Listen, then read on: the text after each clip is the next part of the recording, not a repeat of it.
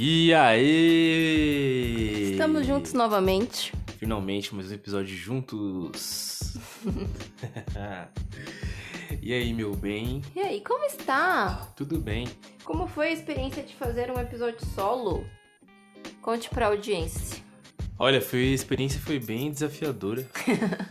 porque nunca tinha feito. Aí eu até falei lá no episódio que eu não tinha uma pauta, né? Pra variar. Pra variar, eu até falei que depois, na próxima vez que eu fizer um episódio solo, eu vou ter uma pauta pra. Ficar legal. Pra se guiar ao longo do que você for falando no É. programa, né? É importante, bem importante. Importante. Bom, no último episódio eu também falei um pouco da senhorita. Falou bastante, ele falou de mim como se eu fosse uma desempregada. É verdade, eu não. Eu falei que ela tinha voltado a trabalhar, mas na verdade. Aí depois eu pensei, ih, o pessoal vai achar que ela, acha que ela tava desempregada. Mas não é isso. É que Sendo ela voltou a, a dera. trabalhar presencialmente agora. É, mas não é. É, é semipresencial, na verdade, o meu trabalho agora. É de segunda a Não sexta. precisa falar, vai que eu vou sequestrada. Ih, é mesmo. Ele quer dar os dias que eu tô fora de casa, dar meus horários. É. Eu, gente, eu desço o lixo em horários alternados pra ninguém saber. Na verdade, quem desce o lixo sou eu. Quando tô você tá aqui. É, Enquanto você não tá aqui, eu desço o lixo, uai. verdade. Olha só, gente, ele fala de mim. Ah, teve. Ele contou das. Primeiro, esse é o lugar pra dois. Seu podcast diário, mentira. Semanal. Todas as quartas-feiras. Ou às vezes as quintas também. Não, aí outra coisa que você falou no podcast eu fiquei brava. É você tem que ser rigoroso. Hum, no- as quartas, talvez as quintas. Isso é péssimo. É que Não dá pra se programar dessa É. forma. Tudo bem. Hum, Tudo tudo, bem, bem, tudo razão. bem. Ele é muito sossegado com as coisas e eu fico brava. Verdade, verdade. A gente tem que cumprir a agenda. A gente tá tentando cumprir a agenda. Gente, juro pra vocês. Eu não vou nem opinar sobre isso. Mas é, então, você não falou sobre o que é o podcast. Seu podcast é semanal de. Casal. Eu vou escrever a introdução e você vai ler ela todo o programa.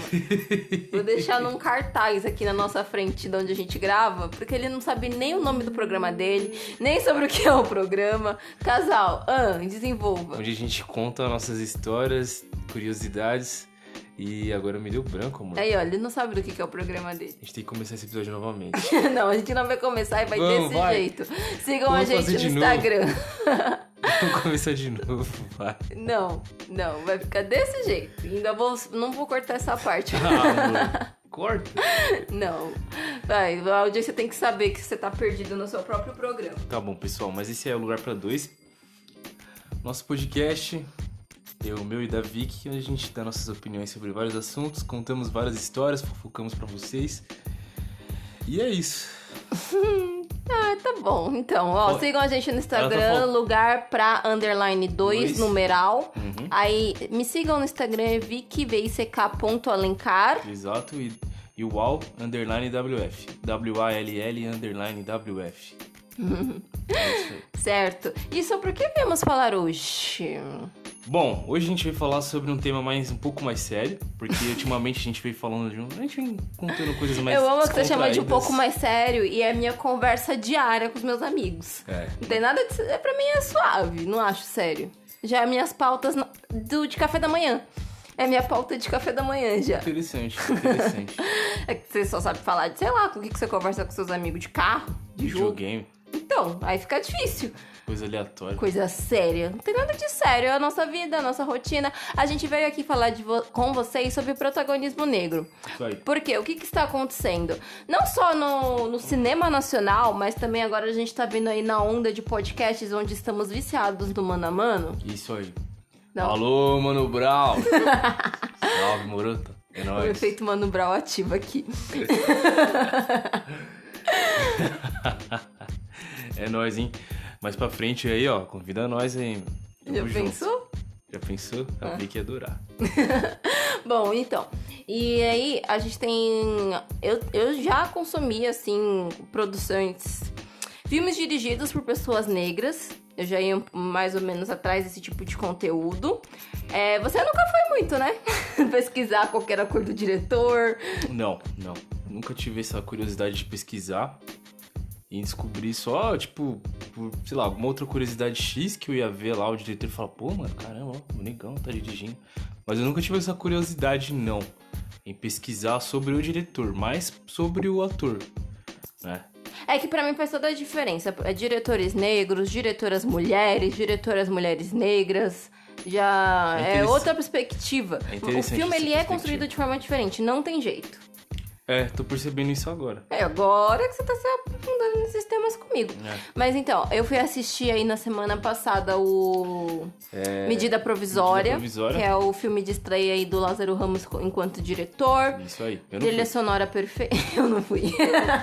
Felizmente não fui, não pude assistir o filme. Você tem aula. É. Mas ela foi lá prestigiar lá o filme do Lázaro Ramos. E aí? E agora eu me perdi no que eu tava falando. Sobre diretor, sobre ator. Não, então, que era o filme de estreia dele. É. E aí a trilha sonora é espetacular. Nossa, depois pesquisem a trilha sonora desse filme, que realmente tá muito boa. Só música incrível que eu já amava. E no filme fez bastante sentido. Tem Baco lá, né? É, mas. Eu não ia citar nomes específicos, mas tudo bem. Não, aqui a gente tem que citar porque. Você adora citar. Não, eu quero que as pessoas pesquisem a trilha e depois a gente. A gente pode fazer um especial trilha sonora Tá bom, desse perfeito. filme. Que aí faz mais sentido do que simplesmente. Ou de vários outros filmes também, esse é legal, né? Também. Mas as trilhas têm que ser boas. É, tá bom, vai. E aí, ó, você me confunde, eu perco de raciocínio. desculpa, ficar quieto. Não, você não precisa ficar quieto, mas é que você joga, ah, tem Baco. Aí eu começo a pensar em Baco e esqueço do que eu tava falando. tá? É... E... Mas a gente assistiu agora também, a gente acabou de ver um outro filme mais antigo. E esse tá disponível na Netflix, Exato. chama M8, Sim, Quando a Morte Socorre a Vida. exato. E, inclusive, assistam esse filme, acho muito importante. Gostei muito da mãe do menino. Qual que é o nome daquela atriz? Não Você sei. não faz a menor ideia, Não né? faço a menor ideia. Vai falando aí sobre a sua experiência de assistir M8, que você achava que era um filme de guerra. Não, na verdade não achava que era um filme de guerra. Eu achava que M8 era um filme que se tratava da da ditadura do Brasil, porque eu, em algum lugar eu vi que tinha um grupo na época chamado M8. E aí eu falei, ela, a pessoa falou: "Não, M8", ela falou M8, eu falei: "Caramba, o filme é sobre ditadura". Mas aí quando a gente começou a assistir o filme, eu lembrei que por algum motivo eu fui no cinema, assisti um outro filme que agora não sei qual foi, e esse filme passou no trailer lá. E eu falei, ah, interessante esse filme e tal. Mari... É Mariana Nunes. Mariana Mariana de Souza Nunes, atriz brasileira. Interpretou a mãe do, do garoto. E aí foi, tipo, aí que eu lembrei. Então ela falou, ah, vamos assistir um filme que você vai... Você precisa ver esse filme e tal. Na época eu não dei muita importância, porque, tipo, eu vi lá, é um filme que o cara fala com os mortos, mas eu não entendi o porquê. Mas, é, bom, assisti do filme. O filme, ele tem, fala muito sobre o protagonismo negro na, no cinema. Não, no filme não série? fala sobre protagonismo negro no Fala. cinema. Não fala. No cinema não, desculpa, no filme, no próprio filme. Eu não, não, eu não entendi o que você quis dizer. O proto- O filme protagonista. não fala sobre protagonismo negro em lugar nenhum. O protagonista é negro. Não É, quer é dizer que o filme fala. Porque falar sobre protagonismo negro é tipo ser um filme de uma palestra. Hum, interessante. Interessante. Não sei se vai dar pra ouvir, mas começou um funk, sei Do lá o que, aqui na rua. É o carro passando ali. O filme não fala, resumindo, o filme não fala sobre protagonismo negro. O filme é de um protagonista negro. Protagonista negro, exato. É que tem bastante. Renite. Gente, tudo tá acontecendo neste momento. é que tem bastante outros, muitos outros artistas negros no filme, né? Então. Mas ele não fala. É que você colocou completamente errado. V- vamos falar direito sobre as coisas. A gente já conversou sobre isso. Tá. Você tem que falar direito sobre as coisas que você quer falar. Tá. Não só jogar a informação. Coitado, ele tá sofrendo aqui. ele quer começar de novo, mas eu não vou deixar. Ai, volta aqui, amorzinho. Vem participar do seu programa. Vai. Esse programa. É, então, é, o, o protagonista é negro e ele é um jovem negro que entrou aí na Universidade de Medicina. Isso. E aí, bom, ele, tá, ele faz parte de, de uma religião de matriz africana. Uhum. E aí ele começa a ter uns chamados espirituais relacionados a um dos corpos que ele estuda na aula dele. Isso. Então o filme é sobre isso, aí conforme vai decorrendo a história, as coisas vão acontecendo, mas o que eu acho importante estar falando aqui é que agora a gente tem olhado com uns olhos completamente diferentes para o protagonismo negro no cinema, né? No cinema, nas séries, de qualquer forma. Séries, eu não diria que a gente cresceu tão ausente disso, porque, por exemplo, ainda mais aqui no Brasil, cultura de TV aberta, falando de jovens da nossa idade. A gente teve muito acesso a séries onde o protagonista era negro, porque lá nos Estados Unidos, que era o conteúdo que chegava pra gente aqui, é, o humor ele é completamente dominado por pessoas negras. 100%. Né? Então aí quando a gente tinha nossas séries ali de entretenimento, à tarde a gente tinha Eu, a Patrulha as Crianças, Todo Mundo Odeia o Chris, Sim. As Visões da Raven. Sim. Então- Kenan e Kel. Kenan e Kel, bem, Ah. bem lembrado, né? O próprio... Ar, Ar, Ar, não, não, não, não. Arthur. Arthur. Ah, Arthur? Qual que é o nome do... Do que é anão? Ah, é É, o... que fica... Hey, William... É William? É o Tem- Willis, é o... Meu Deus. Nossa, Como é o nome esqueci, é bonito. Preciso- Agora eu vou ter que achar. Ar, não é Arnold, não é Arnold. Arnold, Arnold, Arnold. Você falou que não era. Arnold. É que... É que... Na minha cabeça veio Arnold Schwarzenegger. É o Arnold. Hey, Arnold. É, Certo. Então, nesses papéis, assim, de comédia e seriados, tem bastante. tem bastante, mas não produções nacionais. Isso é uma coisa que a gente tá começando a se atentar mas até que você agora me lembrou, falando nisso, produção nacional a gente tinha, é, por muito tempo, a Laranjinha Acerola, né? Muito tempo passou na TV. Eu não produção nacional. De série, né? Série que passava na TV. Eu não assisti. Não, Você não assistiu? Não, não faço ideia do que você tá falando. Laranjinha Acerola, que era até com aquele cara que tá no Big Brother agora, ultimamente. Não, é eu sei Douglas quem ele lá. é, mas eu não assisti. Nossa, interessante. Mas que ano talvez foi será isso? muito É nova, isso porque- aí que eu vou perguntar. De que ano que você É, tá falando? é bem antigo, eu não lembro quando começou isso. Tal- Talvez seja em 2003, eu acho. Em 2003 eu tinha 5 anos. Deve ser por isso. não faço ideia. Eu realmente não faço a menor ideia. Tipo, eu conheço ele, mas eu. Não, sabe? A referência é a cidade dele. Ele tava na cidade dele, não tava? Cidade tava no filme. Ah, no então, filme. por Cidade isso- de Deus mas- é o filme. É, eu não. Esse Laranjinha Cerola. Lá acho que é Cidade dos Homens, que é o nome da série, que é que tem personagem Laranjinha Acerola. Aí eu já não acompanhei. É. É, que Cidade de Deus eu fui assistir, já era grande, né? Também. Sim, sim. Porque na hora, na época que saiu. É que nem Carandiru também. Eu, tipo, coisas que eu só assisti É. na ah, nossa. outra série, outra série com o Lázaro Ramos que passou também na TV foi Mr. Brown. Você viu essa série? Talvez você época não assistia TV. É, é recente, não é? Eu não. Eu, gente, você não- eu não assisto TV, tá? É que lá em casa, lá, claro. é, lá em casa lá, a pessoa assiste muito TV, né? Não, na minha casa também as pessoas assistem TV. É. Eu que não assisto. Uhum. Só eu que não assisto. Então tinha, tinha o Mr. Brown, que era uma série do Lázaro Ramos, com a, com a esposa dele, a Thaís, né?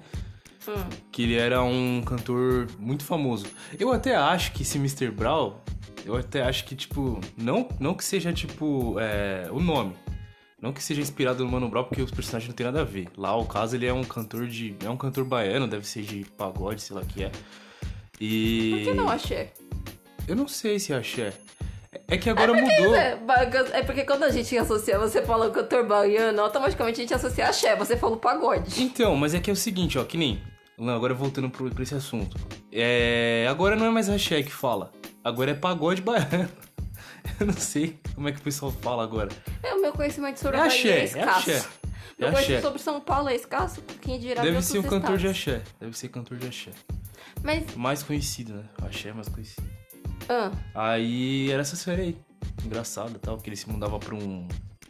pra um condomínio de luxo tal. Ele tinha um. um- uns vizinhos lá. agora você falando, eu acho que eu lembro de eu passando pela sala e vendo isso. É, passou essa série, Mr. Brown. Não me é estranho esse enredo, mas sei lá, eu não realmente não consumi. Mas enfim.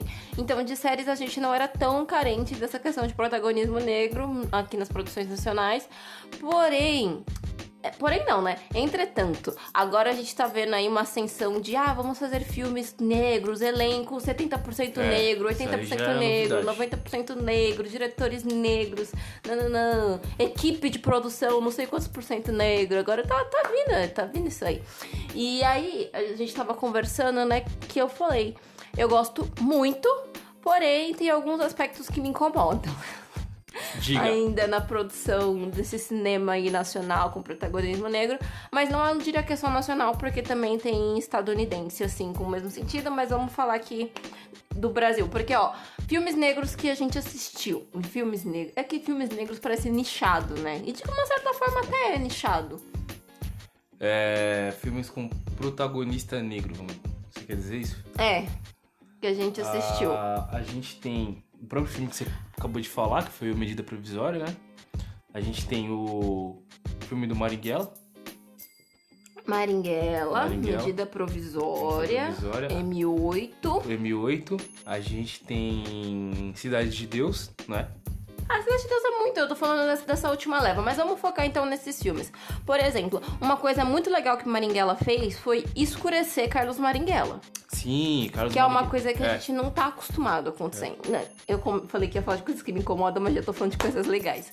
Mas uma coisa que a gente não tá acostumado é ter o protagonista escurecido. É. Se você for pegar, tipo, pelo que a indústria pratica, é, quando teve lá os Jovens Titãs que tentaram fazer Estelar Negra. Sim. O, o, o bafafá que rolou, porque, ah, e a mesma coisa, ah, a Disney fazer Ariel, Ariel negra. Toda vez que você escurece um, persona um personagem, isso gera um mega caos. Maringuela podia ser um cara. Ele é mestiço, né? Marighella, ele é, Marighella, ele é O original. mestiço, É. né? Porque o pai dele, se não me engano, o pai dele é branco, porém a mãe dele é negra, né? A mãe dele é negra, negra quilombola. Não sei assim, parece, se eu não me, me, me engano, na, na época dele. Porque Marighella já é um personagem muito antigo, né? A história Porém, dele... o filme é recente. É, Ó, a forma com que o filme. ele nasceu em 1930 e poucos lá, tanto que ele foi... Não, 30 não, acho que deve ter sido... Eu não sei por que você fala- quer falar de datas que você não sabe. Não, porque, tipo assim. Foi até curioso, porque no filme fala que ele, ele foi deputado, né? Tipo, Sim. 1940 e tantos. Eu fiquei pensando, caramba, mas. Quanto tempo, quantos anos esse cara tem na época do filme, quando correu o filme? Que acho que ele tinha entre, já tinha uns 50 e poucos anos de idade. É, o filme é, na- é a prévia do, do assassinato dele ali, É. dos últimos Os dias últimos- de vida. Meses ali, vai. É o final da vida dele ali. Ele já Ele tava... já tinha 50 e tantos anos de idade. Então, tipo, ele foi. Você fala como se fosse um mega idoso. Naquela época, talvez. Hum. Naquela época. A gente não tava em 1800, relaxa. Tá bom. Mas então, o Marighella ele escureceu. E é até engraçado que o. Quem, quem, quem foi o diretor de Marighella mesmo?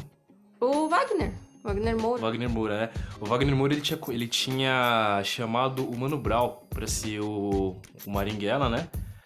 E aí, por algum motivo lá, o Mano Brown acabou desistindo, né? Tava agenda de shows. Agenda Foi por show, agenda. Não é. é que ele desistiu, é que realmente Não, não, ele desistiu. Ele, ele mesmo fala que ele dando. falou Ele não que, tava conseguindo não tava- integrar, Então, ele entre- desistiu. entregar o que ele queria. Certo. Aí ele acabou cedendo e foi tipo, olha, Rio e falou, não dá pra mim, mas também por N motivos, né? Foi, Que ele então. mesmo depois falou que ele não se eu fosse ator, não. É, então ele acabou desistindo. Mas aí, aí ele ficou, aí o Wagner Moura ficou com pensando quem colocar no lugar dele, né?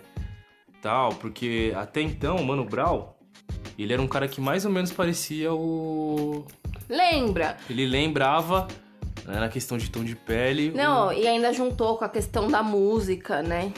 O que Da eles música. fizeram. O Racionais tem uma música. Ah, tá, na música do Marighella, é verdade. Uhum. E, é, mas aí, tipo, acho que foi o próprio Mano Brown que citou o seu Jorge, né? Se eu não me engano, naquela época lá que a gente escutou. Não, Mas isso não faz diferença. A questão é que o personagem foi escurecido. Então, Saber porque- quem indicou, quem não indicou. Não, mas é exatamente por causa disso, porque o Wagner Moura, ele tava pensando em outro ator, pra chegar mais próximo ao Maringuela. Daí ele pensou, "Mano, seu Jorge. Por que não seu Jorge? Seu Jorge é mais, é mais negro, Retinto. mais retinto. E aí ele falou, não, vamos dar, vamos colocar o seu Jorge, porque justamente vai dar esse choque, entendeu? Escurecer o personagem. Não, eu não acho que ele nem pensou no choque, ele simplesmente pensou na- Porque o que eu lembro assim da entrevista, mas de novo, não é a parte relevante pra gente conversar aqui, é que o importante era que o personagem não fosse mais claro. O importante é que o personagem não fosse mais claro. Certo. A gente tá sendo igual a Diana aqui, porque ele não entende que a água tem que ficar perto de mim. então, acabou ser- o personagem sendo escurecido, porque o seu Jorge é um ator sensacional, enfim. Fantástico. Diversos, com diversos é, personagens que ele já fez. E eu, particularmente, não vi o pessoal reclamando do Maringuela estar mais escuro. Ninguém Até porque todo mundo ama o seu Jorge, né? É. E outra, até outra também, porque, tipo assim, por exemplo, eu mesmo, eu mesmo que fui lá assistir o filme, meu, eu não tenho, tipo. Eu sou um cara, tipo, que. Meu, eu não tinha referência sobre Maringuela. Eu tinha ouvido Pra falar variar. e tudo mais. Nesse caso, quem é mais nessa parte é a Vicky. Mas aí eu fui. Nessa parte, que parte? Na parte de pesquisar sobre o passado, do lance da ditadura e tudo mais. Eu não pesquiso sobre a dira- ditadura. você o mínimo isso. da história do meu país é sei, mas é Não. que, né? é, Minha faculdade também tem a ver com isso. Ah, sua faculdade, então eu não passo batido. Mas não é que eu fico pesquisando quem era o Pelé. Era Maringuela, mano. Quem era o Pelé? O outro. Mas aí eu, pra mim também ficou. Não, fez, não fez diferença nenhuma. Até depois quando Mas eu fui porque você o- não tinha referencial de quem era o Maringuela. Exato, mas até depois que eu fui descobrir, que eu fui descobrir não, que eu vi quem era realmente o Maringuela, né, por fotos, eu falei, ah, não fez diferença não. O papel foi, foi fantástico. A reprodução ali de Maringuela foi muito bom, muito bom. Maringuela é um filme, falando em protagonismo negro, que ah, o enredo do filme, ele é ele é justo ali com os fatos que aconteceram ali com a realidade, né? Tem algumas coisas, mas ele é um filme assim que ele, nossa, ele te destrói. É, ele deixa a gente bem zoado. Te destrói, te destrói de uma forma que você fala, gente, que merda de país que eu nasci. Olha horrível. o que é só feito com as pessoas. É uma sensação bem, bem... é Porque, tipo assim, a gente entrou na sala... Ah, vamos assistir o filme do Maringuela. Não, eu, eu sabia a história. É, ela sabia. Eu já, Mas- tipo assim, sabia por cima tal, mas depois que, eu, que a gente saiu de lá, eu falei, nossa, a gente saiu malzão. Malzão. A gente foi até pro pagode lá. dar uma animada. pra dar uma animada, porque de ser zoado. Mas, Mas o fato filme é que agora voltando no que eu disse que ia falar que são as coisas que me incomodam, Sim, eu tô cansada de ver seu Jorge morrendo em filme. Sério? O destino do negro Hum. é sempre a morte. Isso é interessante você falar isso, sabia? Porque eu me lembrei de uma coisa que nem. Bom, eu sempre fui do cinema norte-americano, né? Como acho que grande parte da gente aqui A gente. Não, não vem falar. Tô falando das pessoas, tô falando de você. A tô grande parte- dos, no- dos nossos ouvintes. grande parte dos nossos ouvintes talvez tenha, tenha mais. é, é, como é que fala? Assistido filmes no- é, estrangeiros, norte-americanos, do que nacionais. Não, mas isso qualquer pessoa viva, porque lá a produção lá é ma- muito maior do que aqui. Sim. Hum. Mas isso é interessante porque até lá, quando eu via, era uma coisa engraçada que eu falava, tipo, eu lembro de discutir isso com os moleques antigamente, quando até pequeno mesmo, que a gente vinha um filme de. qualquer filme, vai, e tinha um personagem negro lá.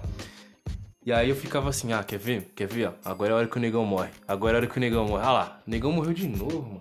Toda vez o negão morre, todo filme o negão morre. Eu lembro, eu lembro até hoje o filme que eu não sei com que eu tava assistindo, faz muito tempo. É um filme com Samuel Jackson e tem a ver com tubarões. Eu não lembro o nome do filme. Eu sei que tem uma parte que, tipo assim, Samuel Jackson tá lá. É uns tubarões. Lembrando, acho que é uns tubarões que eles ganham uma inteligência. Eles foram modificados e, e ficam intelig- mais inteligentes do que, do que eles eram. E aí eles estão lá lidando com esses tubarões e tudo mais. E a, a equipe já tá toda reduzida, já morreu um monte de gente. Aí você fica assim, caramba, mano, Samuel Jackson tá lá no meio, né? Samuel Jackson, puta de uma ator. Eu gosto pra caramba desse filme dele. E aí, de repente, eis que chega uma cena que você começa a perceber que vai morrer mais gente. Eu lembro que eu fiquei assim: Ah, mano, será que o Samuel Jackson vai morrer, velho? Será que ele vai morrer? Será que ele vai morrer? Ah, não, vai morrer. Ah, morreu. Eu falei: Caramba, o negão morreu de novo. Então todo filme o negão morria. Todo filme. O destino do negro é, É. a morte. Brincadeira. Brincadeira. E aí, se às vezes pra, tipo, pra dar uma aliviada nisso, era tipo assim, ah, o negão fez o. Ele deu a vida, sabe? Tipo, fez lá. Como é que fala? Do que você tá falando? Não, pra tipo dar uma aliviada na morte, tipo assim, dar um. um como é que eu posso falar? Alívio cômico? Não que que alívio quer cômico. não É, entendendo. ele deu a vida pelos outros. Ele se sacrificou em prol de alguma coisa, entendeu? Só pra ele não morrer em vão. Hum, grande bosta. É. Eu sei, tô cansada de ver seu Jorge morrendo no filme. É só isso que eu quero falar. Tô exausta disso. Porque, de novo, a frase que eu acabei de falar, o destino do negro é sempre a morte. E eu acho que até por isso que, por exemplo, eu gosto tanto dos filmes do Jordan Peele. Jordan Peele, é. Que é, a gente, quando veio o Get Out, que é o Corra. Sim. É, eu vi, nossa, na época deram vários reviews, não, porque um diretor negro fazendo a diferença. Que, que, que Out eu demorei pra conseguir assistir. Esse filme deu hype na época. Sim, sim, hype. porque foi, foi uma coisa, tipo, mega disruptiva, sabe? Sim. Pela primeira vez, é, o negro não morreu no filme de terror. Exato. Né, que tem isso, filme de terror, morre o nerd, a loira, o negro. Tem a minha ordem, mas geralmente o negro é, É. o primeiro que morre. Mas enfim. Sobra ali sempre a pessoa virgem, já reparou? É verdade. Né? Os filmes mais antigos. É, e aí no Get Out era um, um é, pós-horror e ele tá revolucionando e ele fez algo diferente do que já sempre foi feito. Nananã, peguei, sentei, fui assistir e tal.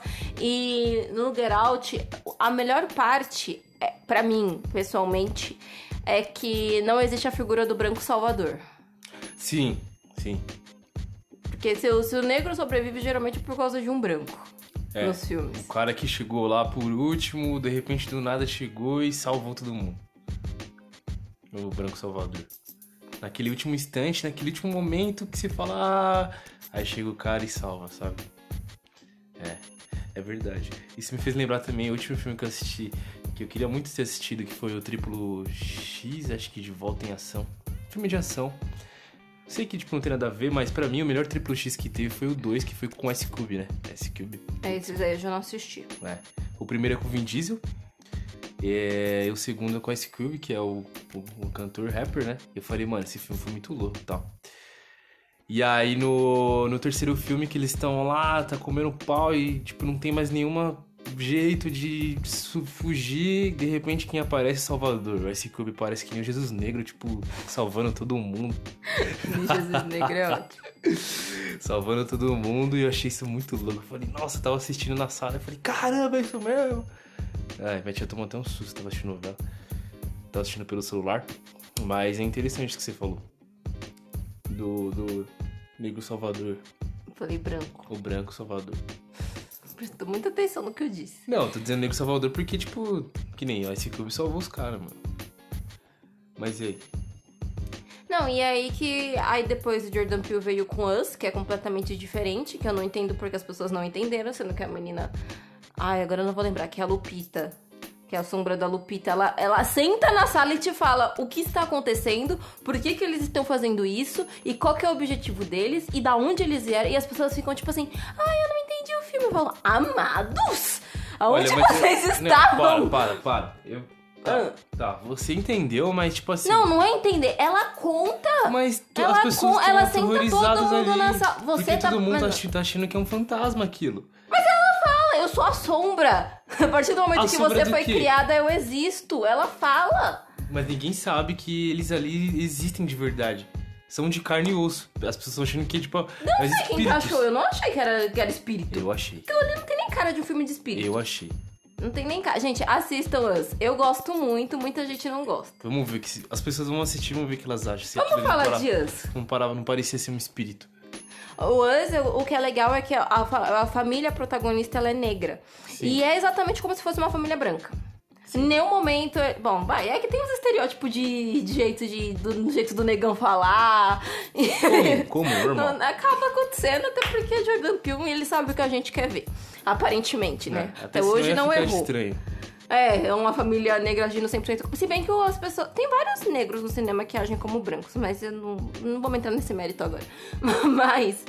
É uma família negra ali que é uma família de classe média, tem essa questão da cor, mas que em nenhum momento é colocada como uma diferença. Aí a família ali do- dos amigos é branca, nananã, bem sucedido, mas não que eles não sejam bem sucedidos. A menina faz balé, fazia balé né, a, que era a Lupita, a filha dela atleta lá de corrida, o moleque gosta de brincar com fogo, assim, uma família X, normal. Aí não tem, tipo, um histórico de, ai, de bullying, de racismo, de sofrimento e Não, violência, não. né? A pauta desse filme não é isso. Que é uma coisa mais diferente, assim, porque quando você pega o Get Out, né, no começo do filme ele pergunta lá pra menina, seus pais sabem que eu sou negro? Então, tipo, logo no começo já vem essa, ó, vai ser racial esse negócio. Quando a gente vê o cara com aquela mulher, a gente já sabe que vai ser racial. né? Mas no, e é verbalizado logo de cara. Ele pergunta: seus pais sabem que eu sou negro? Aí ela, tipo, eu não lembro o que, que ela fala, tipo, ah, eles deveriam, deveria ter falado, tipo, alguma coisa assim, tipo, completamente fora da caixinha também, É. a bonita, né? Mas e, olha. Suspeito. Mas é que também nos Estados Unidos essa questão da miscigenação. Aqui no Brasil a gente tem o mito da miscigenação, né? Acha que tá. as pessoas medianas que não querem fechar os olhos pro que tá acontecendo acham que tá tudo certo. Sim. É, é lá a coisa é mais escrachada. É, lá é mais escrachado. Mas aqui o pessoal, tipo, ah, não, porque meu avô é negro. Lá não tem essa, sabe? Essa- Porque meu avô é negro. É porque eu acho que aqui no Brasil a gente tem, por exemplo, nos lugares onde a população maior ne- é negra, a gente também tem é, uma grande mistura nesses lugares, sabe? Tipo, por o exemplo, na mito da favela. miscigenação. Não, não tem uma grande mistura coisa nenhuma, existe estupro. Como assim? Não é, não foi por que nem esse negócio de ah, porque meu avô é negro. Não foi por vontade pró- Não, mas eu não tô falando assim. sobre isso. Eu tô falando que, tipo, na favela, não tô falando, tipo, lá atrás. Tô falando na favela, você tem branco morando no meio lá da favela que, Não, tem branco que morando em convive, qualquer entendeu? lugar. Então, tipo, Mas é vamos- pode ter casais interraciais, entendeu? Não, não é que pode ter, existe. Vai existir a... é. Então, vai existir a miscigenação. Diferente, tipo, nos Estados Unidos. Não, não. Vai, existe a miscigenação, porém o racismo é estrutural. Hã? Ô, gente. Vamos lá. Vamos lá, A pessoal. miscigenação, ela existe, fato. Certo. Mas o racismo é estrutural. As, tem- as pessoas no Brasil, apesar de serem miscigenadas, Hum. elas se enxergam como brancas. Que é, ainda mais nesse eixo sul, sudeste. Tá, mas aí você queria dizer... Que é onde a gente tá e é disso que você pode falar. Você não pode julgar pelo comportamento de um nordestino, de um nortista. Que lá existe uma miscigenação diferente do que ocorreu aqui em São Paulo. E você tá falando pela periferia de São Paulo. é É, mas porém, mas calma, mas até na favela, tipo, lá do, sei lá, do norte, por exemplo, Bahia. Não tô falando lá do Ceará, nor- Nordeste, lá pra cima, mas tipo, Mas eles já não se identificam com a gente. É, sei lá. Sim. da Bahia, Bahia. Eles já não se identificam com a gente. O comportamento é diferente de acordo com a região Como? que você nasceu. Mas como? Você acha que não tem miscigenação? Não tô dizendo que não tem miscigenação, mas eles não. Tal, eu não sei- o- a pessoa de São Paulo que é branca, ela Hum. se acha assim, europeia. Tá. E adora falar de, ah, porque eu não sei que minha família Minha italiana, família- tá. minha família, sabe? Entendi. É disso que eu tô falando. Ah, porque existiu um negro em algum momento, eles sabem disso. Uhum. Mas, eu falo, meu, meu sobrenome é meu sobrenome italiano. Tá, então entendi o que você quis dizer. Mesmo que a pessoa seja miscigenada, ela não. Ela, ela, ela se acha branca por conta do sobrenome da pessoa branca de quem ela vê. É. É a parte valorizada da história. Entendi. Aí, ah, não, mas meu avô, meu tataravô pegou uma índia. Só porque e se ela tem apaixonou um- E por só causa por- disso a gente tem essa cor, mas a gente é europeu. Ah, tá. Só, É o Só tipo de por- conversa que você escuta em só São porque Paulo. ela tem uma, um sobrenome de muleira. De muleira. então, aí a pessoa tem uma- sapateira, em, sei lá, em alemão, ela se acha É, a então. pica das. das. Exatamente, mas aí, que é o caso, já vamos enfiar aqui um Bacurau. Que o que Vamos. acontece? Que tem os Bacurau, dois. vamos pra que tem a, a menina do, do Rio e o cara de São Paulo, alguma coisa assim, que eles vão pra ajudar lá os, os, na- os nazistas, os neonazistas, né? Sim. E aí, tipo, eles, eles não, falam. É, uma é de São Paulo, a outra é de Porto Alegre, mas não tem Rio de Janeiro. Não engano. tem Rio? Acho que uma é, uma é de Porto... A mulher é de Porto Alegre e o carinha que é de São Paulo. É uma ser assim. Enfim, é esse eixo sul-sudeste. Que eles são. Aí o. E aí o cara. Aí eles, tipo, estão lá interagindo aí com, esse, com esses neonazistas e tal. E tipo, ah, porque. Né? Aí em algum momento ela fala assim, ah, porque a, a gente, tipo, se incluindo no grupo deles. Aí o cara olha pra ela, tipo. É, você se acha sangue puro com esse nariz? De- Desse jeito.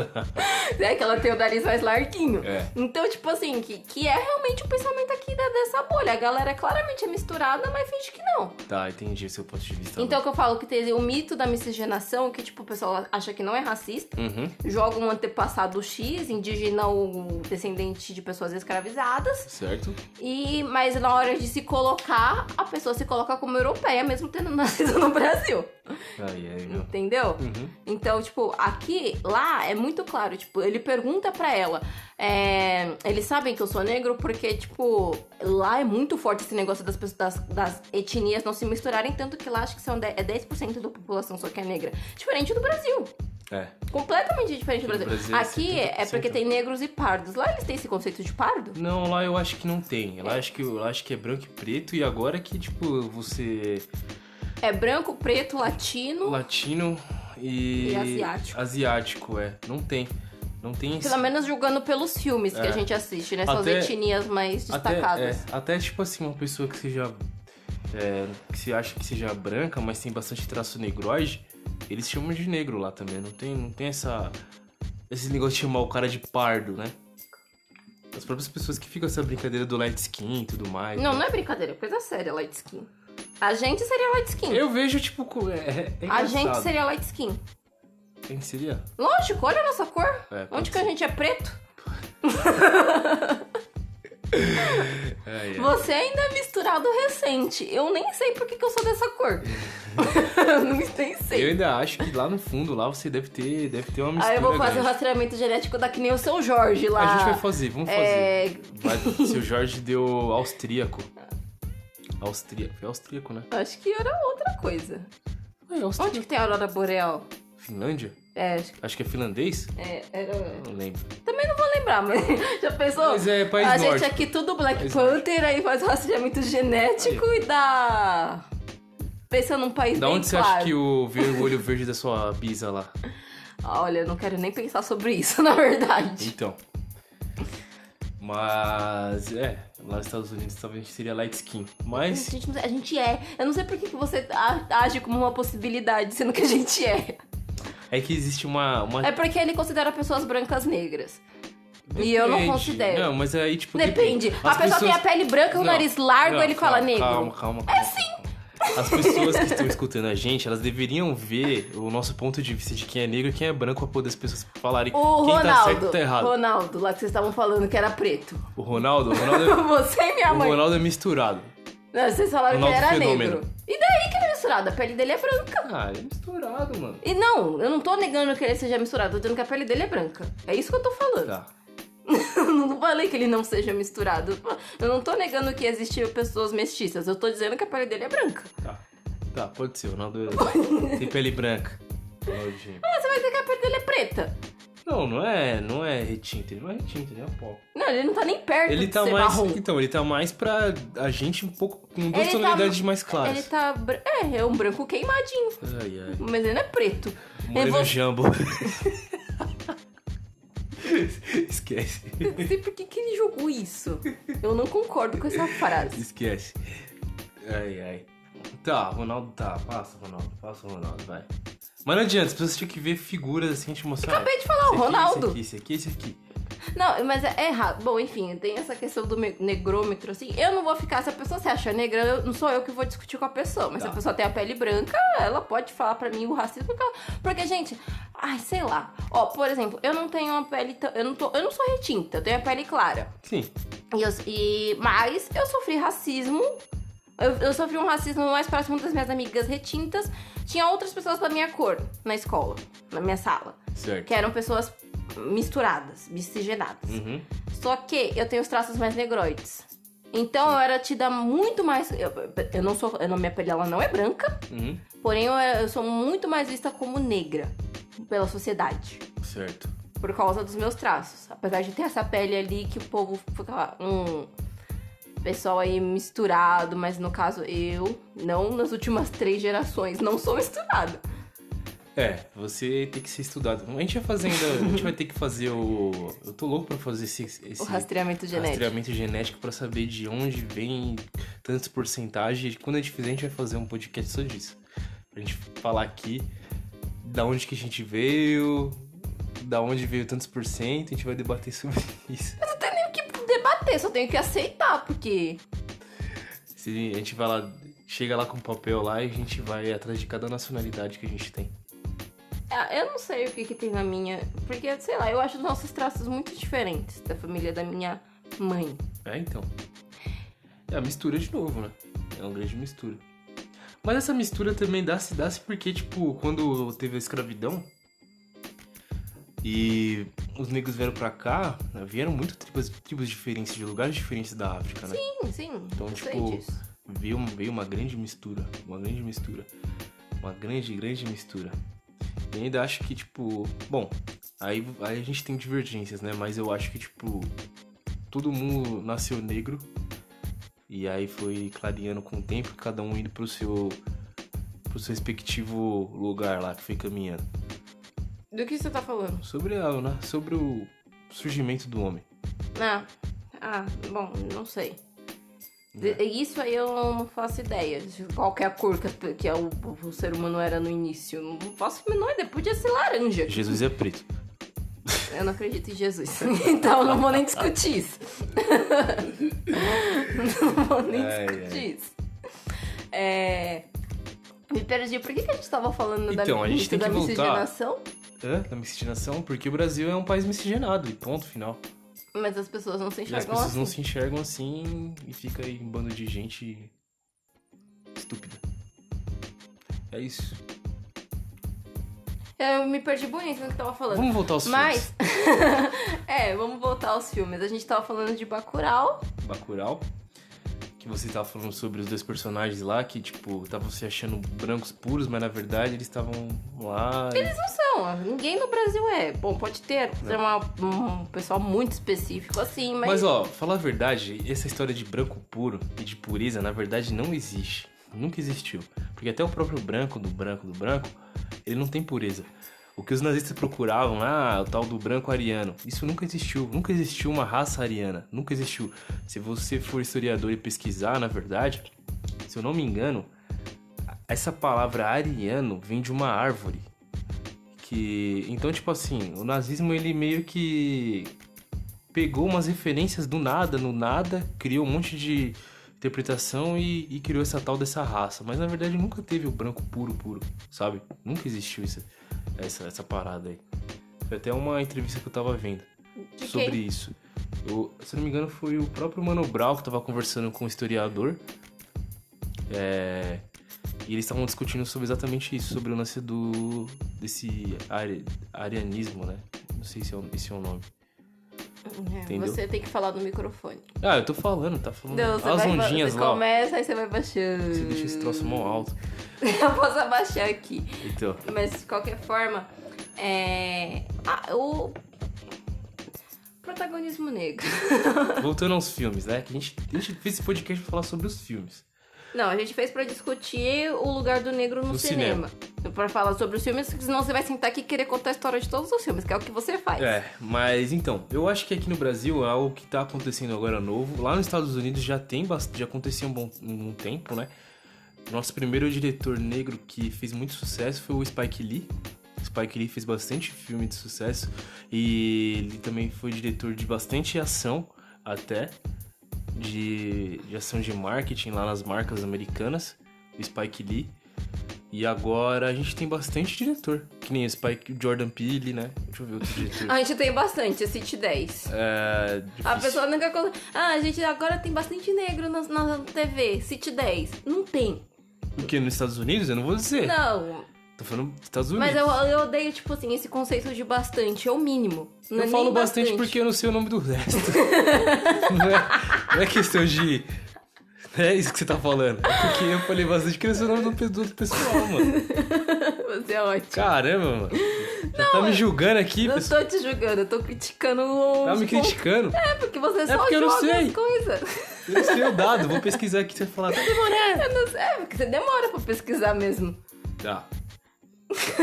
Agora ele ficou sem graça. E aí, beleza. Vamos voltando a Bacurau. O que mais de Bacurau que a gente pode falar de Bacurau? Não, é porque assim, Bacurau é muito essa visão, é, mudando aí da pauta racial, ainda, na, ainda é racial, na verdade, essa pauta, mas a gente não tá falando aí do protagonismo negro, e sim do, é, se eu não me engano, os diretores de Bacurau são Recife, Pernambuco, Por aí. É, pessoal do norte, do norte e nordeste. Eu- eles, as pessoas do norte e do nordeste odeiam quando as pessoas falam como se fosse uma coisa só, porque são coisas completamente distintas. Pessoas do nordeste. Não sei. Então, e eu acho importante é, um filme que ela saia dessa perspectiva su- sulista, Sulista. sudestina, É. sabe? Porque a gente não tem nenhuma grande. A gente não tem. É mentira falar isso. Mas a gente, nos últimos anos, a gente não teve uma produção assim do norte e nordeste que repercutisse da forma com que repercutiu. E Bacurau, eu acho que ele foi completamente, assim, disruptivo no sentido de, cara, é, não o vilão, assim, mas ó, o herói. Ele é uma pessoa queer sabe? Que é uma coisa que a gente jamais viria no cinema brasileiro há uns tempos atrás. Né? Então são pautas aí que vão evoluindo. Então você coloca assim a pessoa. Não sei se exatamente ele é o herói ou o anti-herói. Acho que tá mais pra anti-herói. O anti-herói ele é uma pessoa queer. Então você, você dá força e poder pra uma pessoa que é da, de uma comunidade que é completamente exterminada no Brasil. É, o pessoal ali que ajuda, eles estão sempre sob o efeito de um. Não sei, parece um alucinógeno, mas ao mesmo tempo não é dito. Mas eles têm um senso de comunidade, independente do que você seja, do que você trabalhe, você faz parte dessa comunidade e juntos somos mais fortes. Então é uma cidade que é completamente apagada da história, porém as pessoas estão lá resistindo. E é um filme 100% sobre resistência. E que é. que no filme é o efeito surpresa. Porque ninguém achava como a comunidade estava largada lá no meio do Os nada... preconceituosos. É. é. um filme que joga na sua cara o seu preconceito. Exato. E aí, tipo, eles não se davam conta que, tipo, aquele pessoal na, na situação... Não, mas até mesmo o telespectador. Então... A pessoa que tá assistindo. Não, porque tem o, o pessoal lá que chega, os neonazi, que eles chegam completamente subestimando aquela população é, e achando sim. que pode fazer o que quiser. E a gente, enquanto espectador, a gente tá preparado para ver um extermínio. É. Mas aí, pessoal, a gente não se dá conta do efeito surpresa que, na verdade, a, toda a população da cidade se une e mostra que a união faz a força. Basicamente. Sobre resistência. Resistência, a união faz a força. É o que, que eu falei? Sobre resistência. Só que também tem um fato, que é o que eu tô falando, que se relaciona com o fato de eu não aguentar mais ver o seu Jorge morrer, é que eu tô exausta desse Diga. tipo de conteúdo. Porque, seja pela perspectiva nordestina, né, nesse filme, que a, a, cidade não mostra exatamente onde que ela é. Não, mostra onde ela é no mapa. Não, isso é dizendo. Mas não diz exatamente. Que tô, onde que é a localização de Bacurau? Bacurau não existe, é uma cidade fictícia. Tá, mas eles colocam no mapa. Ah, tem um mapa, só que eu não no sei. No filme. É, é então, sei. é isso que eu tô falando. É, não sei. Bacurau, eu sei que Bacurau é uma cidade fictícia, porém eles tentam mostrar ali no mapa onde é. que fica e é no Nordeste, mas... Eu no... acho que fica na, na região da Bahia, eu acho. No sertão da Bahia. Não sei se é... Se eu tô falando certo ou errado. Não sei se nem fica no sertão nordestino. Não sei. Enfim. É um achismo meu. É, como quase tudo que é falado nesse programa. Mas o importante é que eu tô cansada de ver filmes. Tipo assim, o protagonismo nortista, nordestino, negro, é sempre sobre resistência. Que que Maringuela faz o filme todo? Ele resiste. É. Que que o. Ai meu Deus, esqueci o nome do cara no Get Out. O protagonista lá no Geralt faz o filme todo. Ele resiste, Existe. ele luta, ele tenta não morrer. Bacurau, eles resistem, eles lutam, eles tentam não morrer. Sabe? É só esse papel que a gente tem. Uhum. E aí, ou relacionado à violência. Então sempre vai. Porque você falou de filme de ação. Eu, particularmente, não gosto de filme de ação, eu tá? adoro filme de ação. Eu é não... por isso que não. É por isso que, tipo, não dava muito crédito e valor pra esses filmes brasileiros, porque. Mano, não tinha ação que eu queria assistir. Eu gosto de tiro, queda, bomba, explosão, filme de guerra e tudo mais. Então eu era meio preconceituoso com esses filmes, sabe? Porque, tipo, era um, era um filme muito cabeça, com pauta muito cabeça, mostrar resistência. Não, não é nada de cabeça. O pra filme mim ele era. te fala tudo que tá acontecendo. Pra mim era, mas aí, tipo, eu comecei a ver, eu falei, mano, o filme é da hora, tio. Bacurau, eu sei que você legal. gostou. Eu gostei pra caramba. É porque tem um arsenalzinho de guerra no É, filme. e no final eles acabam com, com os vilões de uma forma que é, é cheio da hora. Eu tô tentando. Eu tô fazendo gestos pra ele não contar o final Ela não aqui. Quer que eu conte spoilers. É porque você sempre quer contar o filme ao invés de discutir as problemáticas. eu tentando discutir aqui as problemáticas e você, tipo, não, porque fulano não sei quem, não sei quem, não sei que lá, porque atirou não sei quem. Da hora, meu. É o fim, é o fim pro, pro, pro vilão. É, queria ser que nem Mas o Venom. Mas isso é o menos importante. com a cabeça. A gente assistiu o Venom também. A gente tá vindo numa maré de filmes. É, mas o Venom não entra nisso. Mas é. Um Bacurau é um filme bom. Eu, eu e aí, quando a gente vê negros como super-heróis, o nosso maior referencial ali é o Pantera Negra. Você assistiu? Assisti. Hum.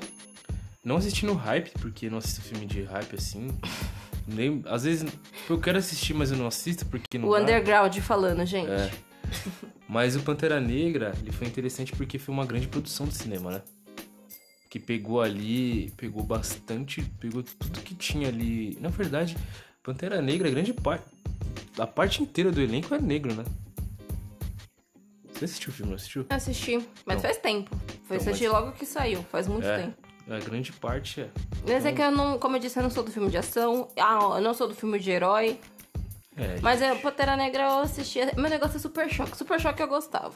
Tá aí, ó. Super Choque, um, um super-herói negro que a gente viu. Eu gostava muito do Lanterna Verde da, do Liga da Justiça. É, no Liga da Justiça eu assisti o Lanterna Verde Lanterna também, mas Verde eu é nunca assisti ele solo, assim, pra ter uma opinião É formada. o porque Super Choque eu O gostava. solo do Lanterna Verde, ele é outro Lanterna que é branco. Que aquele, é que assim, no- no- os Lanternas Verdes são vários Lanternas Verdes. Então aquele é um, que é o John, e aí o Eu filme sei. é outro Eu cara. sei. Eu assisti a Liga da Justiça. Tá me explicando que eu já sei. É. Aí é outro cara. Mansplaining. Ih. Vou fazer que nem a Kéfera. Ó lá. Não vem não, hein? Vou fazer igualzinho a Não Kéfera vem não, no, hein? no Encontro com a Fátima. Mandou o irmãozinho lá ficar quieto lá, o Wallace. Era meu xará, mano. Sacanagem. É mesmo? Eu não gosto dessa mina, não. Era só xará. Ô, dó. Não gosto dessa mina, não. E é isso, eu não gosto daquela mina lá. E aí? E aí, o quê? Continuamos falando sobre. Ah, então, tem uma coisa que me incomoda muito. Nos filmes brasileiros até, sobre o protagonismo. Protagonismo? Hum. onde mostra o negro brasileiro. É porque assim, o filme brasileiro nacional. O filme brasileiro nacional é boa, né? É, O filme brasileiro que tem negros né, como protagonistas e, e conta a história. é, fala muito sobre a realidade, vamos dizer assim. E às vezes eu acho de realidade chata, porque a gente já sabe que da realidade, já sabe que o negro tem a dificuldade em questão sobre a moradia, sobre a pobreza e tudo mais. Então às vezes eu fico pensando, pô, por que não fazer um filme diferenciado? Onde o negro ele já é bem sucedido, ele já tá lá num, num patamar onde as pessoas. é onde ele quer chegar, ele tá tipo.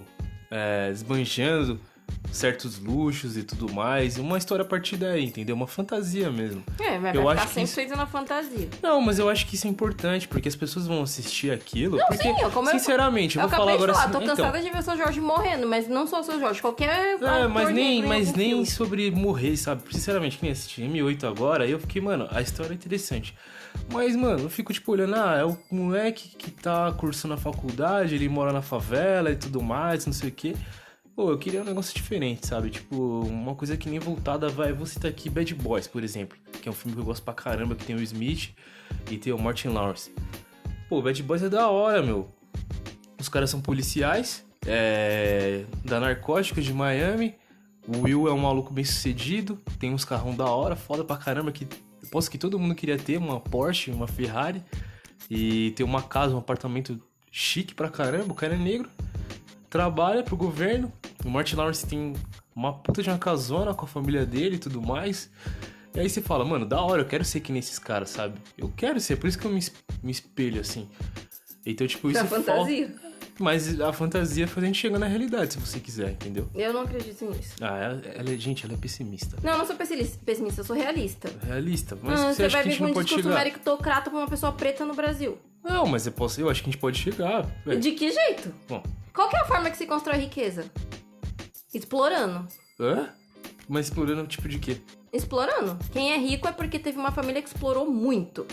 Mas você tá dizendo aí, aí você já quer chegar Eu tô tipo, falando de construção de riqueza. Você falou que o cara. Você quer deixar herdeiros, então. Não, não tô falando de deixar herdeiros, mas é, o dinheiro ele é acumulativo. Mas você acha que. Vai passando de geração por geração. Você quer começar agora. Assim, é- você pode ter uma mega invenção e tal, lá, Mark Ah. Hum. Zuckerberg, nananã, sabe? Ah. Mas também ele não construiu nada disso sozinho. Ah, Mas de quanto de riqueza que você tá falando? Porque o patamar daquele cara não é uma coisa que você vai construir mas eu assim. não tô falando de Mark Zuckerberg, nem tô falando Mas de você, Elon você tá falando do cara do filme lá com um Porsche, não sei o quê, e aquele. Ele é um policial bem sucedido, Que mano. policial que faz esse dinheiro sem corrupção?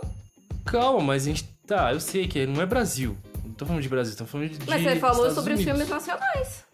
Mas eu falei o que me incomoda no filme Então, nacional. você falou que se incomoda no filme nacional e falou, por que, que não faz uma coisa tipo, semelhante a esse que você já gosta? Então, falando, mas e, vai mas e se o 100% cara. Mas e se o cara, tipo. O filme. Tá, mas vai dar uma fantasia para as pessoas pensarem. Eu posso chegar lá, sei lá. o que as pessoas vão Não, encontrar, você não vai chegar lá. É isso que eu tô falando. Não- a gente tem opiniões diferentes. Todo mundo tem opiniões diferentes e você não quer conversar sobre as coisas que a gente discorda porque você quer ficar no seu mundinho positivista pra sempre. Não, eu sei que, tipo, é, é difícil, mas pode chegar. Eu enxergo que eu, talvez eu possa chegar na onde que eu quero, entendeu? Tá, mas de quanto dinheiro a gente está falando? Ah, É isso que eu tô te depende do- Do, perguntando. luxo de cada um, entendeu? De quanto dinheiro você está falando? Uma renda mensal de quanto? Uns 20 mil. E com 20 mil você acha que você sustenta aquilo que você usou como exemplo? Não, mas isso é no Brasil. No Brasil tudo é caro, mano. Eu não vou querer ter uma Ferrari no Brasil. Bom, se eu tiver, mas não vai ser uma Ferrari que eu vou escolher. mas não 20 vai ser você- Ferrari que eu vou que com escolher. 20 mil você não faz nada no em São Paulo, pelo menos. Tá, então vamos, vamos, vamos criar algo que a gente vira um empresários e começa a ganhar 20 mil 200, você 300, 400 mil por mês. Pronto. Tá, virar empresário do que e como? Mas Ah, aí- Porque, aí tipo assim, muito- você não tem acesso. As Nossa, pessoas. mano. Você não tem acesso. Como você acha que não tem acesso? A gente não pode ser. A gente não tá nos meios, você precisa de capital. Tá, mas o capital vem como? Gente Quando você é herdeiro e alguém te ajuda, alguém Então- te financia, você recebe Não, a oportunidade não. a partir do que momento tá que você tá muito inserido no meio. Eu não sei. Não tô sendo generalista, eu tô sendo realista. Olha, tá, você não é- tem oportunidade Mas, de mano, conseguir. eu acho que pode, que a gente consegue Eu sim. odeio o sonho do empreendedor... Mas não é pra empreendedorismo. Não tô falando de Como que você vai fazer 300 mil por mês sendo um proletariado? Me conte. É, aí tem que. Me conta. uma forma, sei lá, vai ganhar dinheiro no trade na internet. No empreendedorismo, não é proletário. Tá bom, filho, tá. A gente tem que ser empreendedor. Então, e pra você ser um empreendedor e conseguir faturar isso, você tem que estar inserido nos meios onde existem as oportunidades. Certo. Como que você vai entrar nesse meio? Fazer um networking, conhecendo pessoas. Enquanto pessoa negra. Sem abrir mão da sua identidade visual. Porque assim, a partir do momento que você. que, por exemplo, eu que sou uma pessoa que usa o meu cabelo crespo Tá, entendi, natural. tá. A partir do momento que eu opto assumir meus traços e minha ancestra- ancestralidade através do meu cabelo, Hum. muitas portas se fecham automaticamente. Porque tem um lugar que é predestinado a nós. No subconsciente das pessoas. Eu entro numa loja e o pessoal me pergunta onde que estão as coisas. Porque não, eu por direito. Eu, É, aí, na cabeça então, das pessoas, a gente vai. Tá, a gente vai no seu não ponto de pertenço vista. àquele espaço. É, porque. Tá. Não, não é sobre o ponto de vista, é o que acontece. Mas comigo isso não aconteceu. Nun- Nunca ninguém me perguntou, tipo, achando que eu era um. que eu trabalhava na loja. Nunca aconteceu. Eu sempre entrei em loja, saí de loja e nunca aconteceu Você é homem, mas devem ter te confundido com segurança. Nossa, mano. Mas ninguém nunca me perguntou nada. Eu não tava de paletó? Mesma- E eu, você acha que eu tava de uniforme de loja? E- Tá, não sei. Isso aí, tipo, é uma coisa sua. Isso é uma coisa até que eu discuto Não, eu tenho amigos. uma questão que eu, é, gente, eu não sei o que acontece com os homens, que o racismo pro homem negro é, parece que nunca existiu. Mas existe, tô dizendo só que comigo não aconteceu. Deve ter algum cara negro aí que, Impossi- Você tá entendendo que é impossível nunca ter acontecido com você? mano, tipo, me confundi com um funcionário da loja. Um, um- em qual- um- alguma, tipo, no funcionário da loja ou uma pessoa que está lá pra servir. Não, não. Nessa parte não. É impossível. me confundi com. Não, É impossível. tá bom. Depende, a não ser que você não esteja frequentando espaços onde realmente não tem negros. Porque se você tá num espaço onde não tem negros, automaticamente eles entendem que você é funcionário. Hum, tá bom. É, Mas comigo não aconteceu. Não adianta. E eu tô dizendo que é impossível. Tá. Não adianta. A gente tem que ver esse tipo de coisa acontecer pra falar pra você o que aconteceu. Não, eu, não, eu tô falando, em algum momento o homem negro ele fecha os olhos pra todo o racismo que passa ao redor dele e fala: Não, nunca aconteceu nada comigo, sendo que é óbvio que aconteceu. Hum. Você conversa com qualquer mulher negra, ela tem a mesma história pra contar. O homem Será? negro sempre fala que nada aconteceu. Será o quê? Será? O quê? Será que tem alguma mulher negra que, tipo, vai falar que nunca passou por, por isso? Só se ela sempre ficou na miséria e nunca frequentou um espaço Eu de sei. pessoas mais, com mais dinheiro. Ah, não sei. Sinceramente, eu, tipo. Não sei. Eu sei que acontece esse tipo de coisa, realmente eu sei que acontece, mas eu acho que A tem, pessoa negra em posição de pessoas- ascensão soli- social, ela é solitária. As pessoas não enxergam você como parte do meio. A pessoa branca, ela pode ter vindo da favela. Mas Hum. se ela conseguir entrar ali, né? Tipo, ah, esse patamar de salário de 20 mil reais, que nem é muita coisa, tá? Vou deixar Certo. claro que, que tem gente que acha... A pessoa pobre, ela acha que alguém que ganha 20 mil tá rica. Porque faz 20 mil por mês, sendo que é só um proletariado que não tá... Que tá entrando ali na classe média Tá. com essa renda. Uhum. Enfim. É. Aí você vai, você vai crescendo enquanto pessoa negra e você começa a observar que não tem pessoas que nem você nos espaços onde você tá. Não existe. Eu, gente, quantas vezes eu vou em lugar e eu sou a única pessoa de cabelo crespo? Hum. A não ser uma funcionária Certo. que tá provavelmente de coque. Porque o cabelo não pode estar solto. Certo. Quantas vezes? Uma vez eu fui. Coisa básica, pra trabalhar. Era, era, tava com vaga aberta de recepcionista numa academia aí que eu não vou falar qual que é a rede. Mas é uma academia aí um pouquinho mais cara, mais de entrada, que não sei o que. Tava precisando de recepcionista, meu amigo já trabalhava lá. Eu tinha acabado de sair do meu último trabalho e falei, me indica. Ele olhou pra minha cara e falou assim: Você sabe que com esse cabelo você nunca vai entrar lá, né? Desse jeito. Porque era simplesmente. Hã? Seu amigo era branco ou preto? Branco. Branco? Branco. Vila Mix. ele, é o Vila Mix. ele era muito frequentador da Vila Mix, esse amigo. Hoje a gente nem é mais que a próximo. Mas... camiseta e sai girando. né? É, não, mas é, ainda tem Ai, caramba, tá. Guarujá, todo final de ano, Softel lá, as baladinhas que tem. É... Então, é, é, é esse naipe. Acapulco, certo. É esse naipe. Aí, e é isso, tipo, você não. A partir do momento que você escolhe certas coisas pra sua. Você escolhe. Porque você pode sim embranquecer. Você pode ter um comportamento. Não falar um comportamento mais branco, mas é meio que isso. Um comportamento mais branco que passa batido, assim. Mas aí- mais que você então, seja mais essa escuro. parte, Mas eu, por exemplo, não quero abrir mão de usar meu cabelo natural. E eu sei que a partir disso um monte de porta se fecha. Tá, mas aí quando você fala comportamento mais branco, você quer dizer, tipo, a questão de vestimento, é isso? Tudo. Porque, Tudo- tipo, tem o estereótipo da mulher negra, que ela é a, a mulher que fala alto, barraqueira, que faz acontece, do corre, nana, que tudo ela resolve. Tá. Que é essa mulher mais forte e independente. A mulher branca, ela tem um estereótipo mais submisso, delicado. hum, Mas se meio- você, sei se a palavra mas é se você for uma mulher negra e for, é, sei lá, porque tipo esse estereótipo é como se a pessoa fosse mal educada. É isso. Um dos estereótipos é a falta de educação, sim, mas não, não é que isso tudo que eu falei tem a ver com o meu educado. É um dos estereótipos também, tipo, ah lá, tinha que ser. Porque tipo assim, na minha cabeça às vezes vem, vem como assim, ah, se você for educado, você tá sendo branco. Não, não, não falei sobre falta de educação. Falei que um dos estereótipos, que nem se jogou isso agora, eu falei que um pode ser, mas em nenhum momento eu falei falta de educação. Eu falei Não, na fala mais cabe- alto, é. que se impõe, que faz o que acontece, Entendi. que sempre trabalhou. Tá, é que tipo, quando, quando as pessoas eu via as pessoas falarem isso, eu sempre ficava pensando, mas do que, que elas estão falando? Do que, tipo, o que, não que tem é... a ver com educação. Entendi, agora eu entendi. Que nem eu uso meu cabelo, agora eu coloquei o entrelace cacheado e tá todo mundo falando, nossa, tá mais delicada, combina mais que você. Isso é extremamente racista, gente. Presta atenção no que vocês estão falando. Por que, que o meu cabelo natural não combina comigo, é agressivo, destoa, e o cabelo cacheado tudo bem? Porque o cacheado é mais próximo do branco.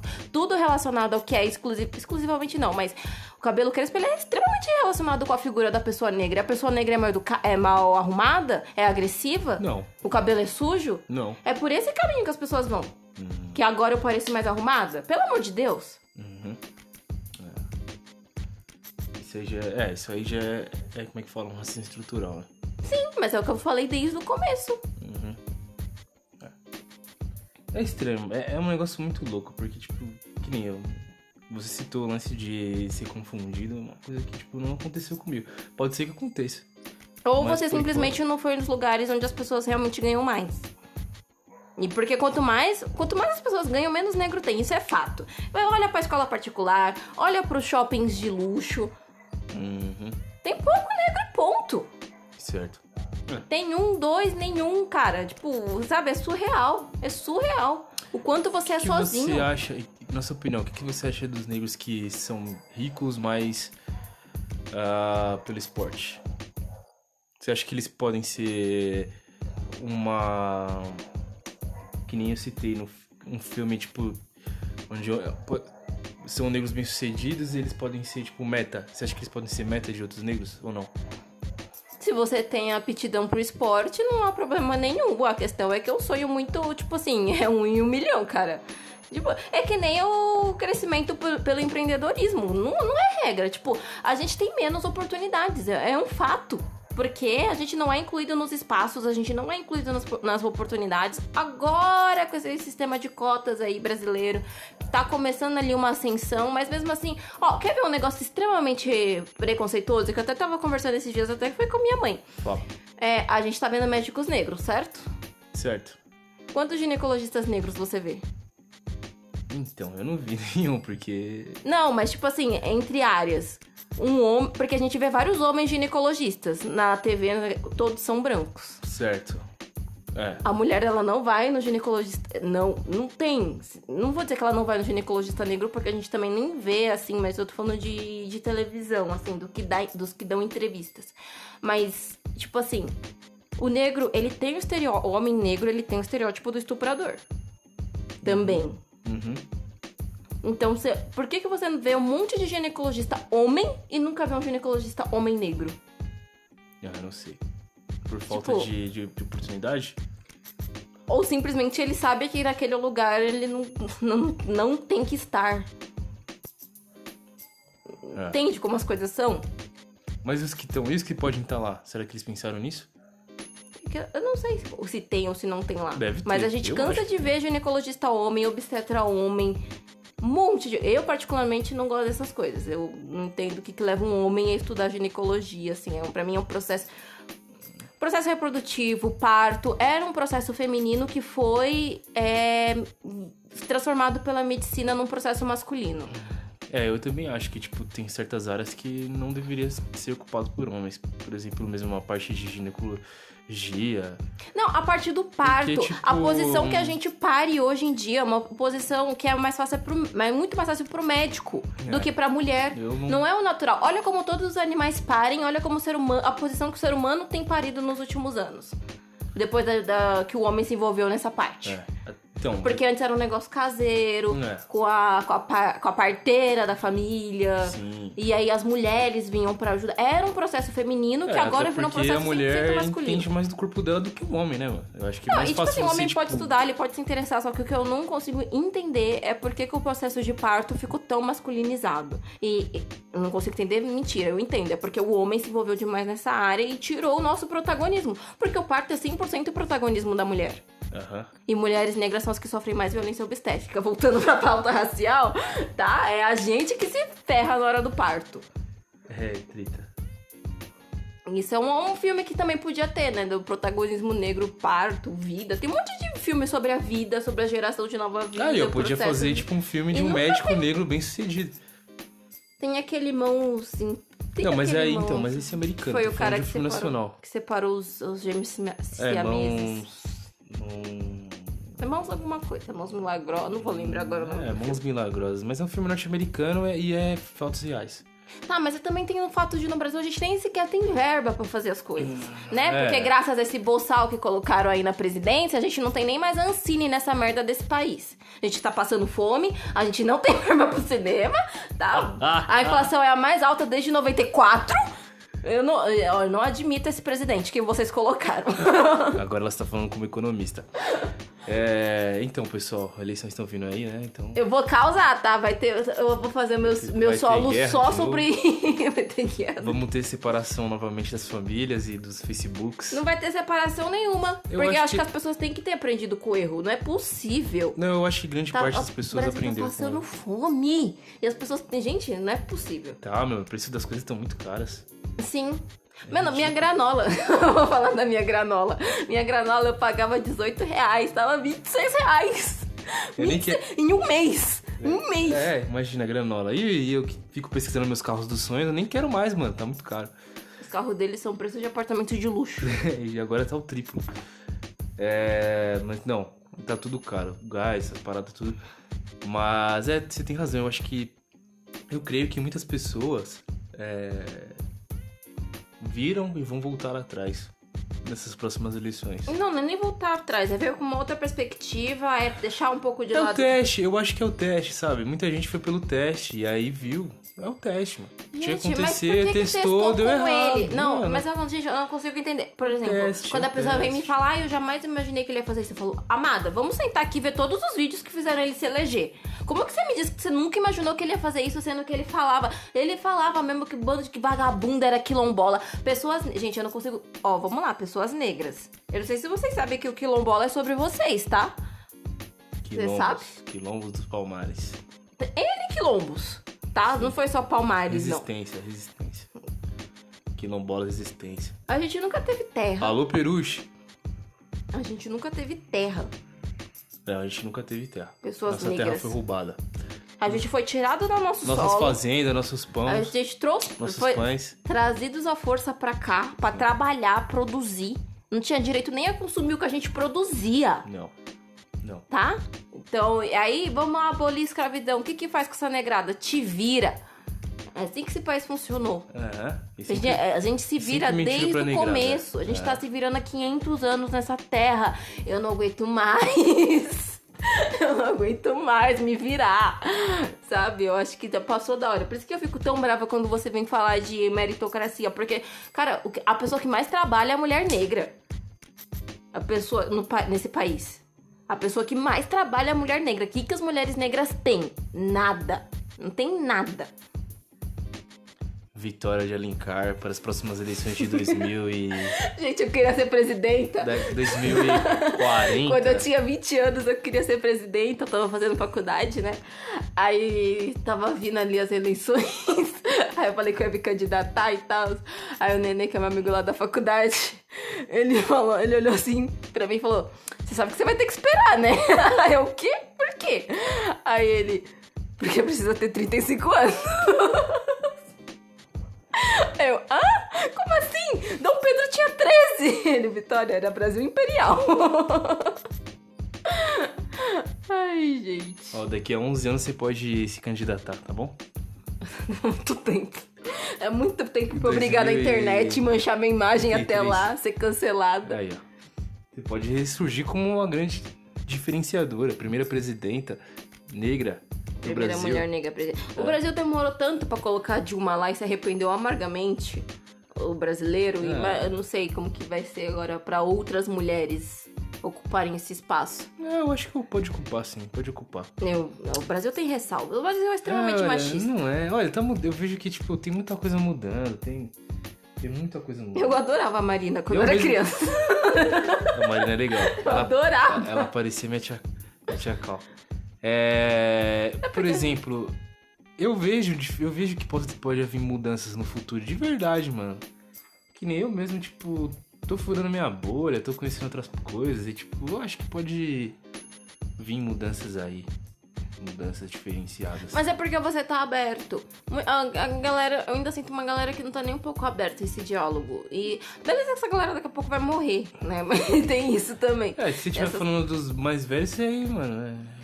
Tá, Não, mas tem tá- gente da sua idade que também que não tá aberta ao diálogo e Eu vai acho que, ficar no preconceito. E gente mais nova, Ah. gente mais nova que eu. Tem, mas eu, eu vejo que eu também. Olha, eu vou falar pra você que eu era um cara meio duro também. Eu não, eu não era aberto assim como, é- como eu sou agora com você. Eu tinha umas questões bem duras.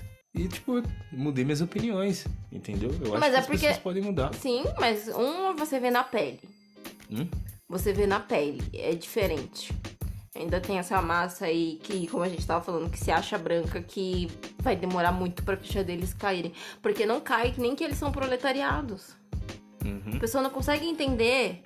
Vamos explicar. Eu acho que eu já expliquei isso aqui, mas vamos lá. É, se você perdeu seu trabalho daqui a oito meses, você ainda tem um teto? Não. Então você é uma, você faz parte da população sem teto.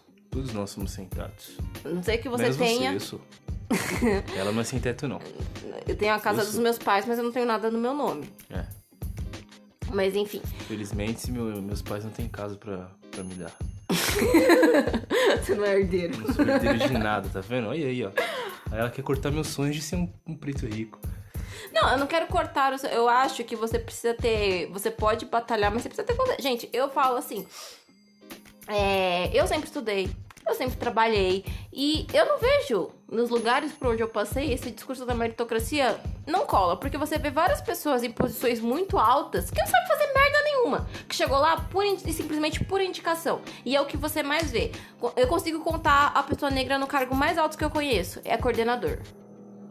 É, eu não. Bom, tô entrando no mundo corporativo agora, mas você tem razão. Sabe? Eu não vejo esse, esse crescimento igual você vê pra, pra pessoas racializadas como brancas, né? Mas enfim. Você não vê esse mesmo, esse mesmo nível de crescimento pra pessoas pretas. Você não vê. Em qualquer empresa que você vai. Aí eu, ó, por exemplo, LinkedIn. LinkedIn é a pior rede social que já inventaram, na minha O opinião. LinkedIn ele tem o mesmo efeito que o Instagram, de deixar as pessoas tristes. Não, Mas é muito pior, porque, tipo, primeiro que você é, entra. porque é muito pior porque tem a ver com o trabalho. No Instagram você pode ficar triste até, mas você pode estar empregado. o problema é que no LinkedIn você tá desempregado. E as pessoas você vendo coisas bonitinhas. né? É complicado. Lá é uma rede da desgraça. Era pra ajudar, mas faz ao contrário. Acho que rede social, no final das contas, acaba tendo efeito contrário. Tem o efeito rebote. É, então. E aí tem certas em- empresas, nichos empresariais, assim, certos setores de serviços, que o LinkedIn sempre tem aquela foto da equipe. Vamos mostrar aqui Team, eu não vou nem falar o nome dessa empresa, mas sempre tem Team, a hashtag Team empresa tal, Team empresa Y, empre- E você abre aquela foto da equipe e dá um zoom. Conta quantos pretos tem ali. Quantas pessoas de cabelo natural tem ali? Quantas pessoas retintas, ret... gente preta mesmo, tem ali? Porque se tiver gente preta, vai ter da nossa cor. Amor, mas agora é o seguinte, voltando agora ao cabelo da mulher. Pensei daqui, agora lembrando. A Glória Maria falou que ela, sim, ela tipo assim, ela não liga pro lance da questão do cabelo dela. Porque ela gosta de alisar o cabelo dela e tá Não, tudo mas certo. tá tudo certo você querer. Eu não sou contra você querer alisar, você se sentir bem assim. O que eu, o que minha reclamação Uhum. Importante isso. é importante. o você querer usar o seu cabelo natural e isso tipo prejudicar o, o seu fator profissional da sua vida. Entendi. Sabe? Tipo, cada um usa o cabelo da forma que quiser. Se quiser alisar, se quiser fazer permanente afro, se quiser usar careca, se quiser deixar, fazer fingir que é loira. Você faz o que você quiser com seu cabelo. Mas a partir do momento que usar o seu cabelo de uma forma natural, ou raspado também, que muita menina quer simplesmente raspar porque não quer cabelo mais, tá exausta disso também, isso não tem que ser um impeditivo. Não tem que ser um impeditivo, porque o que, que isso interfere, interfere na sua performance enquanto profissional? A gente trabalha pra caramba. Sim, isso não muda nada. Seu cabelo não vai mudar a sua performance. Né? É, isso é uma coisa Mas ridícula. aí só porque você usa o cabelo, meu cabelo é tipo, é 4C. Mas todo você- mundo se me diz que eu não posso ser você agora, recepcionista. Mas você acha que, tipo, isso é uma tendência que pode no futuro acabar? Você acha que, tipo, hoje em dia já tem profissionais que estão assumindo seus cabelos? Mas então, vamos lá, voltando na foto de equipe. Porque assim, amor, ó, Aonde que a gente vê, como eu disse, a gente não vê as pessoas como a gente em cargos altos, acaba ali no Tá. analista, sim, mas porque, a tipo nossa assim, presença no mercado. Tá, mas tipo assim, é porque tipo assim, hoje em dia eu já vejo tipo pessoas assumindo seus cabelos em certos Mas em que lugares. ramos as pessoas trabalham? Pode ser no ramo corporativo, entendeu? Mas então, corporativo, tipo uma startup ou corporativo um banco? Mas por exemplo, uma startup pode virar uma grande empresa no futuro. Tá. E aí? Eu, eu tô falando, mas a startup ela tem uma pegada mais Então, mas você jovem, você não imagina... Então, amor, pessoal mas que trabalha muito pra ganhar pouco. é, mas eu, eu imagino que tipo as grandes mudanças vêm com os jovens mesmo. Por exemplo, uma startup que tá ali com um monte de jovem diferenciado, pode ser o futuro do amanhã, o presidente do amanhã, ou sei lá o quê. Entendeu? Pode levar uma mulher negra a uma presidência de uma grande empresa, CEO, um homem negro, entendeu? Com um cabelo rasta, por exemplo, que vai ser o choque das pessoas. E eu acredito que isso pode ser uma grande mudança. Porque, tipo, a tendência é de renovação.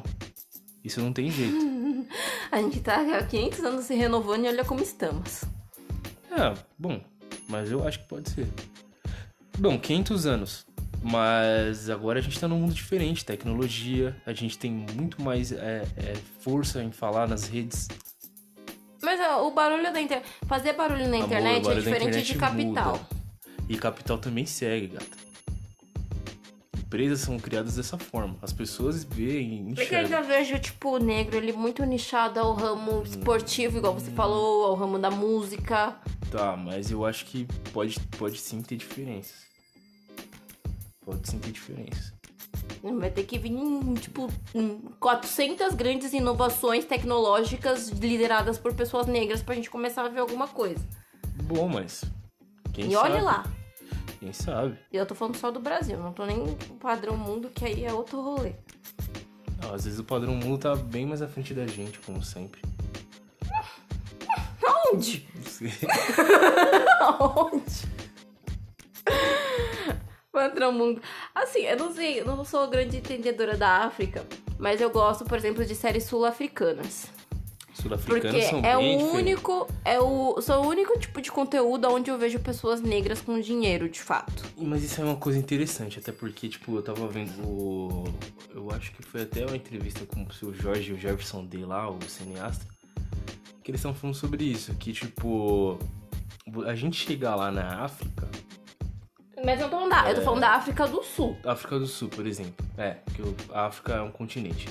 Quando a gente chegar, tipo, na África do Sul, país, e a gente vir com algumas questões sobre a gente aqui no Brasil, eles não estão nem aí pra isso? Óbvio que não. O processo deles foi completamente Exato. diferente do não nosso. Existiu, não existiu escravidão, escravidão em algum desses países. Tá, tão, beleza, na África do Sul teve o lance do apartheid.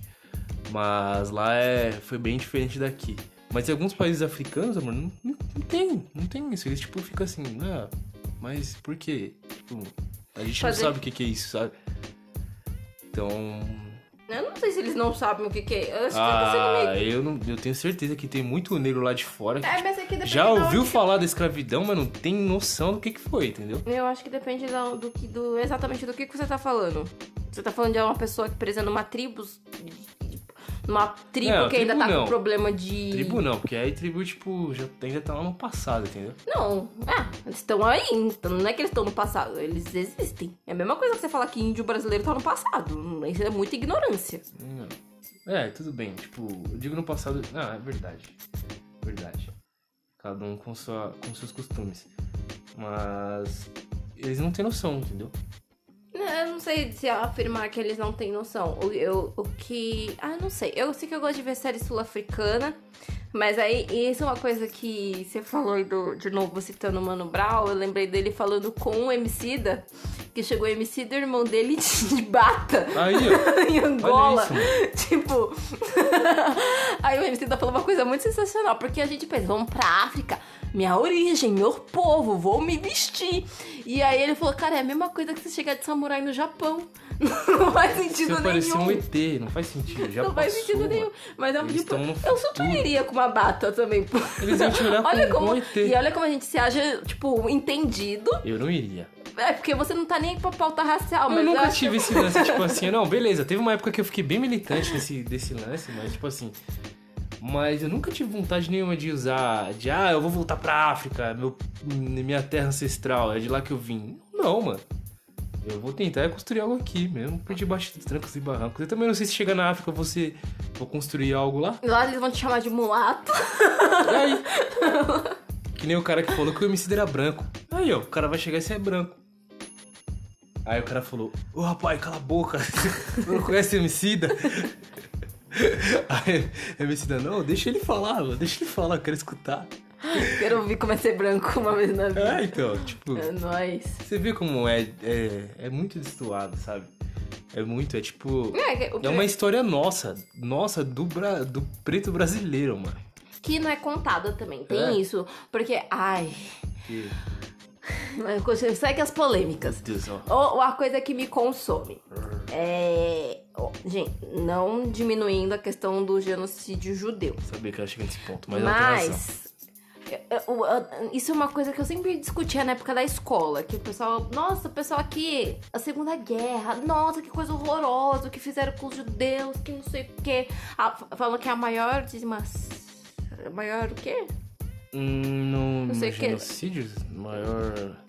Não sei se é Extermínio? genocídio. É, não é- De falar, não, não sei se falam que é o maior extermínio da história, mas tipo uma pior, uma das piores manchas na história que tem, sabe? E é tipo sempre nesse sentido de valorizar muito o que aconteceu com os judeus, óbvio que tem que ser valorizado mesmo, foi uma coisa sim. terrível.